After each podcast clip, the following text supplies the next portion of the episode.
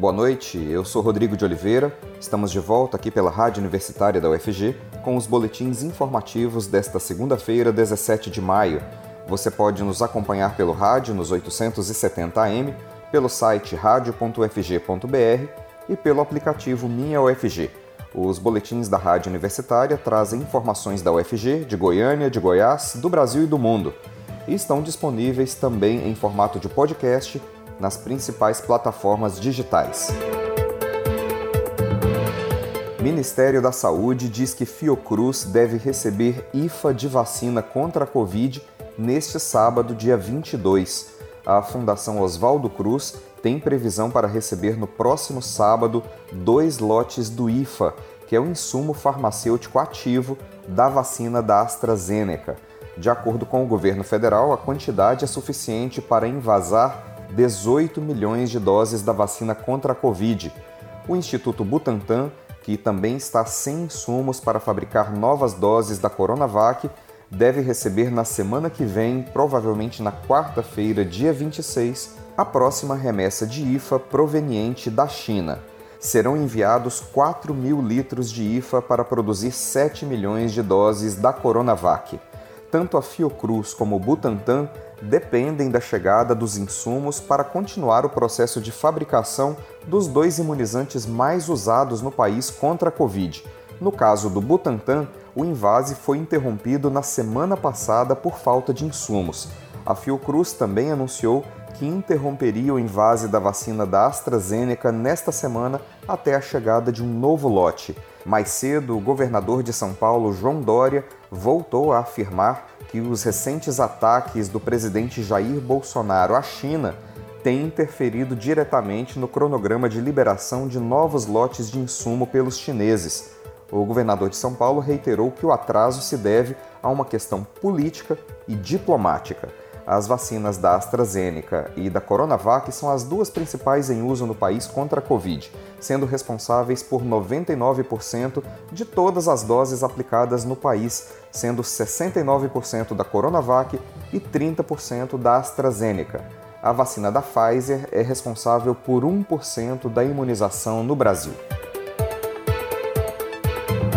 Vamos agora ao balanço da vacinação contra a Covid em Goiânia a Secretaria Municipal de Saúde informou que até a última atualização dos postos de vacinação feita na tarde da última sexta-feira, haviam sido aplicadas 535 mil doses das três vacinas contra a Covid disponíveis na capital, a Coronavac, a AstraZeneca e a Pfizer. Em Goiânia, 22,2% da população já tomou a primeira dose da vacina. 13,1% dos goianienses já tomaram a segunda dose de reforço e estão amplamente imunizados contra os principais sintomas provocados pela Covid, que levam os pacientes mais graves à UTI e à morte. Ainda há cerca de 20 mil doses das três vacinas disponíveis na capital para a imunização dos grupos de comorbidades, idosos acima de 60 anos e profissionais da saúde e das forças de segurança a pasta não informou quando vai receber um novo lote de vacinas do Ministério da Saúde. E o Dia Internacional contra a LGBTfobia foi celebrado em Goiânia por meio de ações realizadas por movimentos sociais e pela Secretaria Municipal de Direitos Humanos e Políticas Afirmativas. O Dia Internacional de Luta contra a LGBTfobia surgiu em 2004 com o intuito de comemorar a decisão de 1990 da OMS, Organização Mundial da Saúde, de retirar a homossexualidade da lista de distúrbios mentais na classificação estatística internacional de doenças e problemas relacionados com a saúde, conhecida pela sigla CID. Atualmente, a data é celebrada em mais de 100 países. Durante toda segunda-feira, diversos atos aconteceram por toda a capital teve doação de sangue no ônibus do Hemocentro na estação ferroviária, a pintura de uma faixa de pedestres com as cores do arco-íris, o símbolo do movimento LGBTQI, em frente à estação ferroviária, e uma performance do bloco Não é Não, intitulada No fim do arco-íris há um tesouro chamado amor. Agora às 18 horas, a Secretaria Municipal de Direitos Humanos e Políticas Afirmativas iniciou um encontro ecumênico inclusivo e interreligioso.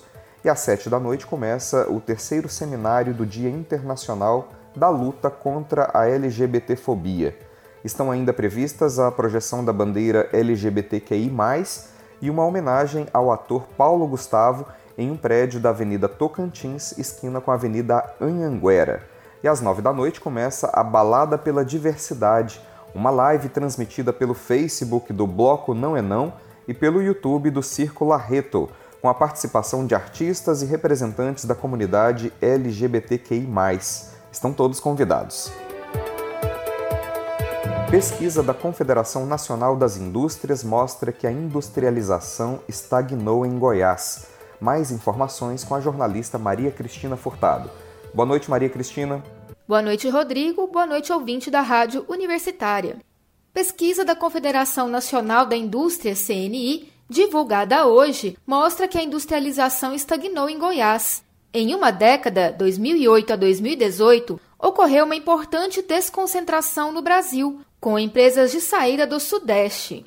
Mas a atratividade goiana desacelerou. O estado se mantém há 10 anos em nona posição no ranking brasileiro quanto à participação no produto interno bruto, PIB, industrial. A pesquisa tem como base dados do IBGE e compara biênios 2007, 2008 e 2017 2018 e mostra que Goiás foi ultrapassado e desponta menos no centro-oeste do que Mato Grosso e Mato Grosso do Sul. No caso da indústria de transformação, a Bahia foi o estado que ganhou maior importância na produção manufatureira. Depois vem Pernambuco. Este último avançou de 11 para a nona posição no ranking e superou a participação goiana, que caiu de nona para a décima colocação. Além disso, houve variação negativa para a indústria extrativa no estado, que passou a ter menos participação no país. Em 2016, por exemplo, houve o fechamento de mineradora em Niquelândia, no norte do estado. Um ano depois, esquentou a disputa judicial envolvendo a produção de amianto crisotila, com decisão de proibição pelo Supremo Tribunal Federal, STF. Enquanto isso, os serviços industriais de utilidade pública também recuaram e a participação no valor adicionado da construção cresceu pouco. Segundo o presidente da Federação das Indústrias de Goiás, a FIEG, Sandro Mabel, os desafios aumentaram com a crise econômica iniciada em 2014 e são agravados agora pela pandemia de Covid-19. Mudança em incentivos fiscais, falhas na infraestrutura e pouca industrialização dos produtos do agronegócio estão entre as principais queixas do setor e compõem as explicações sobre a última década. Na região central, o Mato Grosso do Sul teve o principal destaque na pesquisa, porque a partir do campo se tornou um dos mais importantes produtores de celulose e papel. Avançou na 14ª para a terceira colocação nacional no período analisado. A industrialização goiana, quando observada no intervalo de 20 anos, apresenta um avanço mais significativo.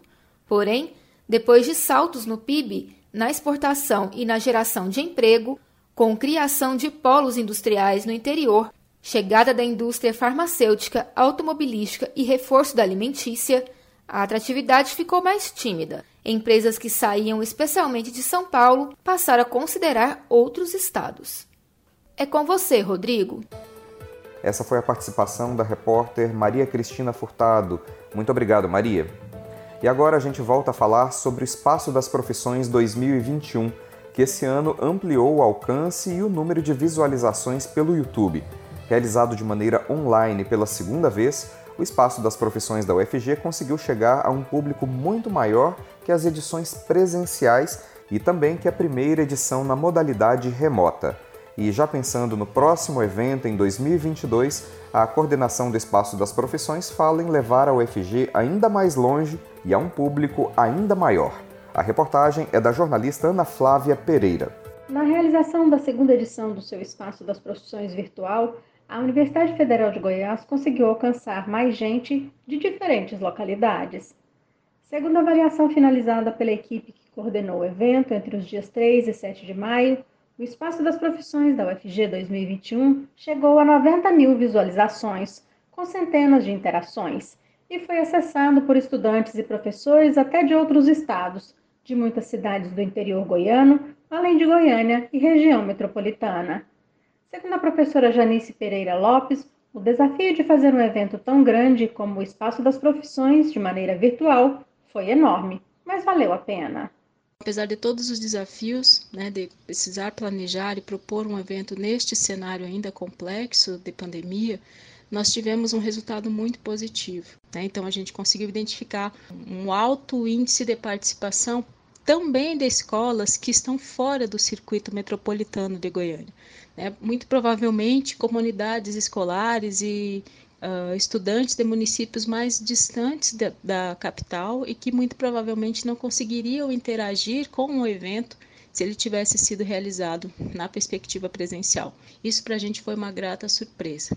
E conseguimos identificar, inclusive, no evento desse ano, uma participação muito positiva de estudantes fora do estado de Goiás. Identificamos estudantes que se identificavam uh, vindos do Paraná, estudantes no norte do país, estudantes no nordeste, enfim. Enquanto foi realizado presencialmente, o Espaço das Profissões da UFG reuniu até 27 mil estudantes no campus Samambaia da universidade. No ano passado, na primeira edição online, o evento chegou a 50 mil visualizações. E este ano a comemoração é por 90 mil visualizações, como diz a professora Janice.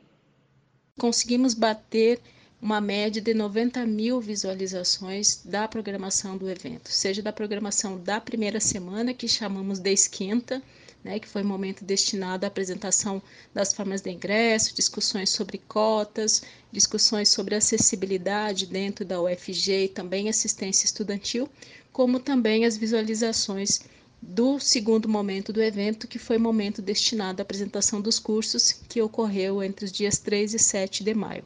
Então, a gente tem aí um incremento muito significativo quando a gente compara com os valores né, que conseguimos levantar do evento de 2020. Em 2020, a gente teve aí uma, uma expectativa aproximada de 50 mil visualizações dos materiais que foram produzidos. A grande adesão da própria comunidade da UFG, estudantes e professores na realização do espaço das profissões, para a professora Janice, é o primeiro ponto a ser comemorado na avaliação do evento. Nós conseguimos uma participação e uma adesão maciça dos cursos de graduação, ah, uma participação intensa de professores e estudantes desses cursos de graduação da UFG, que abraçaram a proposta, aceitaram o nosso convite para a realização do Espaço das Profissões 2021. Então, esse é o nosso primeiro, uh, nossa primeira avaliação positiva do evento, né? essa aceitação pela comunidade interna da UFG. Considerando o nosso público externo, em particular, né, aquele recorte dos estudantes da educação básica, professores, gestores dessas escolas e os, os estudantes, principalmente que estão no ensino médio, a nossa avaliação também foi muito positiva. Tivemos uma devolutiva muito positiva em relação à participação das escolas, da comunidade em geral e dos estudantes principalmente. A coordenadora geral do Espaço das Profissões da UFG atribui o crescimento no alcance do evento a vários fatores, como o envolvimento de todos os veículos de comunicação da universidade na organização, divulgação e transmissão, e também ao trabalho feito anteriormente de apresentar e convidar à participação no espaço das profissões as unidades escolares públicas e privadas. Para esse ano de 2021, uma aproximação mais intensa com as unidades escolares né, do estado de Goiás, sejam elas municipais, estaduais e também as privadas, para apresentar o evento para esses sujeitos, né, para esses para essas escolas, esses gestores e convidá-los, né, a participarem do evento com a gente. Tivemos uma devolutiva muito positiva, né, com relação a essa aceitação do evento novamente numa perspectiva não presencial, né? Conseguimos identificar uma participação muito intensa né, de professores, estudantes de educação básica, participando durante a programação ao vivo, interagindo com os nossos convidados e entrevistados, apresentando suas dúvidas, uh, questionando. A professora Janice comemora ainda as positivas inovações que foram colocadas em prática este ano no espaço das profissões. A programação, por exemplo, foi realizada em dois momentos para atender o público pela manhã e à tarde. O sorteio de 10 bolsas de estudo para o Centro de Línguas da UFG também movimentou o evento. E a edição de uma cartilha em parceria com a Secretaria de Educação do Estado de Goiás possibilitou maior aproximação com as escolas. Uma inovação muito positiva que foi uma parceria muito profícua com a Secretaria de Educação do Estado. Né? Conseguimos aí uma parceria para o lançamento de uma cartilha destinada à semana de orientação vocacional em todas as escolas do Estado, né? as escolas de educação básica do Estado, e essa parceria com certeza reverberou em uma participação e uma aproximação mais intensa das escolas, sobretudo das escolas de ensino médio, né, as escolas estaduais de ensino médio, no tocante a inserirem o evento Espaço das Profissões da UFG dentro da sua programação, desta que foi chamada Semana uh, de Orientação Vocacional. E na finalização da avaliação do Espaço das Profissões 2021, a Universidade Federal de Goiás já começa a pensar no próximo evento, a ser realizado em 2022. Segundo a professora Janice, a perspectiva é continuar ampliando o evento, tornando mais inclusivo. Por isso, mesmo quando for possível fazer o evento presencial, o modelo online não deve ser abandonado, pelo alcance que ele proporciona. A expectativa para 2022 é mantermos aí os resultados positivos que alcançamos com o evento 2021 e, quiçá, extrapolarmos ainda mais os, as dimensões né, e o espectro de alcance do evento. Que a gente consiga tirar dessas experiências do evento não presencial alguns elementos que nos ajudem a pensar cada vez mais em um espaço das profissões mais dinâmico, né, mais inclusivo, com acesso ainda mais democrático e que consiga chegar em espaços mais distantes, né, espaços que muitas vezes o evento presencial não consegue alcançar. Temos dito que para as próximas edições, sobretudo quando retornarmos né, às nossas atividades presenciais, é muito provável que o espaço das profissões né, não se restrinja necessariamente a um evento 100% presencial, tendo em vista os frutos positivos, né, sobretudo do alcance que o evento teve e do quão uh, positivo foi também para os espectadores, né, que anseiam tanto em conhecer a universidade, conhecer um pouco mais sobre a UFG, conhecer as possibilidades que a UFG oferece e que muitas vezes, por estarem em municípios distantes, inclusive fora do estado de Goiás, acabam não conseguindo né, ser atingidos. Eu acho que a expectativa que fica é sempre essa, que a gente consiga, com o evento, alcançar cada vez mais pessoas, levar o UFG né, e toda a grandeza que essa universidade produz cada vez mais longe e mais próximo da comunidade externa. Né? Afinal de contas, tem nossa universidade uma universidade pública, né? É uma, uma universidade gratuita, e sendo pública e gratuita, é de todos. E precisa estar próximo, né? Mais próximo possível dessas pessoas, para que elas consigam também se perceber parte desse universo, desse mundo UFG. E quem não conseguiu acompanhar o Espaço das Profissões ao vivo, encontra todo o material disponível no canal UFG Oficial no YouTube.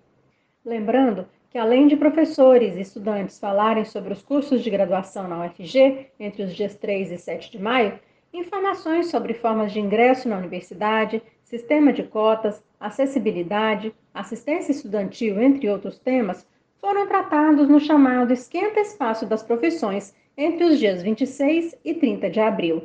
Este conteúdo também está disponível para ser visto ou revisto no YouTube. Na Rádio Universitária foram produzidas entrevistas especiais chamando a atenção para outros temas importantes da vida acadêmica, como pandemia versus processos seletivos, ensino remoto, ensino à distância, extensão, pesquisa, intercâmbio e mercado de trabalho. O material está disponível no nosso site. Ana Flávia Pereira, para a Rádio Universitária. A UFBA, Universidade Federal da Bahia, realiza nesta terça-feira, dia 18, a partir das 9 horas da manhã, o Ato Público Nacional Educação contra a Barbárie, que deve reunir estudantes, professores e técnicos da educação de todo o país. O ato terá a participação de dirigentes de 13 entidades nacionais e tem recebido apoio de intelectuais, parlamentares e personalidades da educação, da ciência, da cultura, das artes, posicionando-se publicamente contra o desmonte de políticas públicas essenciais e a destruição do sistema educacional brasileiro, que agravam ainda mais o cenário de caos e morte que o Brasil já enfrenta devido à má gestão da saúde durante a pandemia. O ato será transmitido ao vivo pelo canal da TV UFBA no YouTube e terá participação do reitor da UFG, Edivar Madureira Brasil, que é também o presidente da Andifes, Associação Nacional dos Dirigentes das Instituições Federais de Ensino Superior. Hoje pela manhã, o reitor participou do programa Boa Semana UFG e falou sobre o ato da UFBA. Vamos ouvir.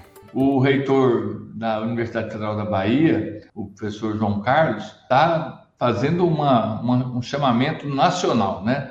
Tem vários ex-ministros, tem ex-reitores, reitores de hoje, Gilberto Gil, Margarete Menezes, uma série de pessoas que irão dar depoimentos nesse evento, né, em prol da, da educação, contra a barbárie, e ele está mobilizando né, boa parte de, de intelectuais e de pessoas que estão sensibilizadas com a situação. Então, a gente espera uma repercussão muito grande desse evento da Universidade Federal da Bahia, que ganhou áreas de evento realmente nacional. Né? Eu aproveito aqui para convidar todos para estarem lá conosco. Eu participarei, teria uma fala lá ao final do evento, junto com o, com o reitor João Carlos, e nós vamos justamente chamar atenção para essa dificuldade. O próprio MEC já percebeu aquilo que todos nós anunciávamos há muito tempo, que é justamente a dificuldade. E aí, semana passada surgiu muita celeuma em torno dessa questão de, de adiamento do Enem, uma preocupação, é, e é essas incertezas, né? Em que pese que o próprio MEC disse que vai ter Enem esse ano sim, mas essas incertezas começam a tomar conta do imaginário das pessoas. Então, não dá para você ter tranquilidade, segurança para poder trabalhar num ambiente de tanta estabilidade, que a gente percebe aqui nas universidades, percebe entre os cientistas e agora chega também aos estudantes do, do ensino médio e a toda a educação brasileira. Para mais informações sobre a live Educação contra a Barbárie, visite o site do ato. Anote aí o endereço: contrabarbárie, tudo junto, .ufba.br. Os boletins informativos da Rádio Universitária voltam amanhã às 10 horas da manhã. Continue acompanhando nossa programação pelos 870 AM, pelo site radio.ufg.br e pelo aplicativo Minha UFG. Nós também estamos nas redes sociais. Curta nossas páginas no Instagram e também no Facebook. Nossa dica nesse momento é para que você faça o possível para ficar em casa e, se precisar sair, lembre-se da importância de usar máscara. Proteja você e a quem você ama e não perca o foco no combate ao coronavírus. Rodrigo de Oliveira para a Rádio Universitária.